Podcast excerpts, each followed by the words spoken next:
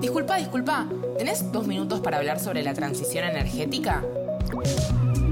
Ya charlamos de que una de las principales causas del calentamiento global es la quema de combustibles fósiles como el carbón, el petróleo y el gas. Charlamos también de que en función de esto es necesario reemplazar esas fuentes energéticas por otras bajas en carbono, como la energía eólica o la solar. Pero, si el cambio climático es un problema tan urgente, ¿por qué esto no está pasando más rápido? Bueno, las transiciones energéticas son el pasaje de un sistema energético a otro. Por ejemplo, esto ocurrió durante la revolución industrial, con el reemplazo de la leña por el carbón, gracias a la innovación tecnológica de la máquina a vapor.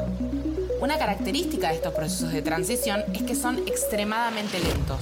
Entre la innovación tecnológica que posibilita la introducción de otra fuente energética, en este caso por ejemplo la máquina a vapor, y su difusión en el sistema, puede pasar medio siglo o más.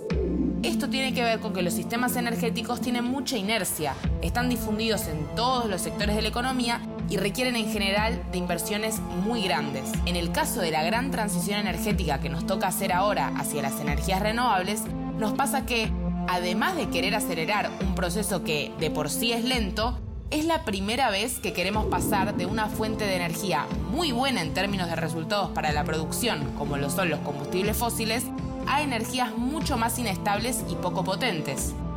Es, además, la primera vez que queremos reemplazar completamente una energía por otra. En general, siempre añadimos nuevas fuentes energéticas más que abandonar viejas, porque siempre consumimos más energía.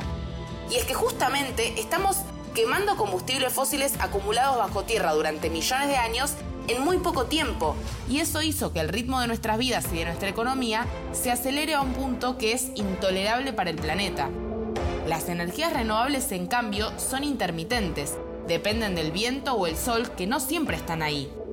Esto, bueno, en términos técnicos se podría resolver con el almacenamiento energético, por ejemplo, a través de baterías de litio o de hidrógeno verde, pero probablemente eso no sea suficiente para equiparar el ritmo de vida que lleva el mundo ahora. Necesitamos enfrentar un desafío sin precedentes en términos de transición energética y hacerlo en tiempo récord, pero además tenemos que imaginar estilos de vida y economías que requieran un menor consumo de energía. Es un desafío enorme y pensarlo nos requeriría más de dos minutos. Por eso necesitamos ponernos todos en marcha, para que el cambio sea inevitable.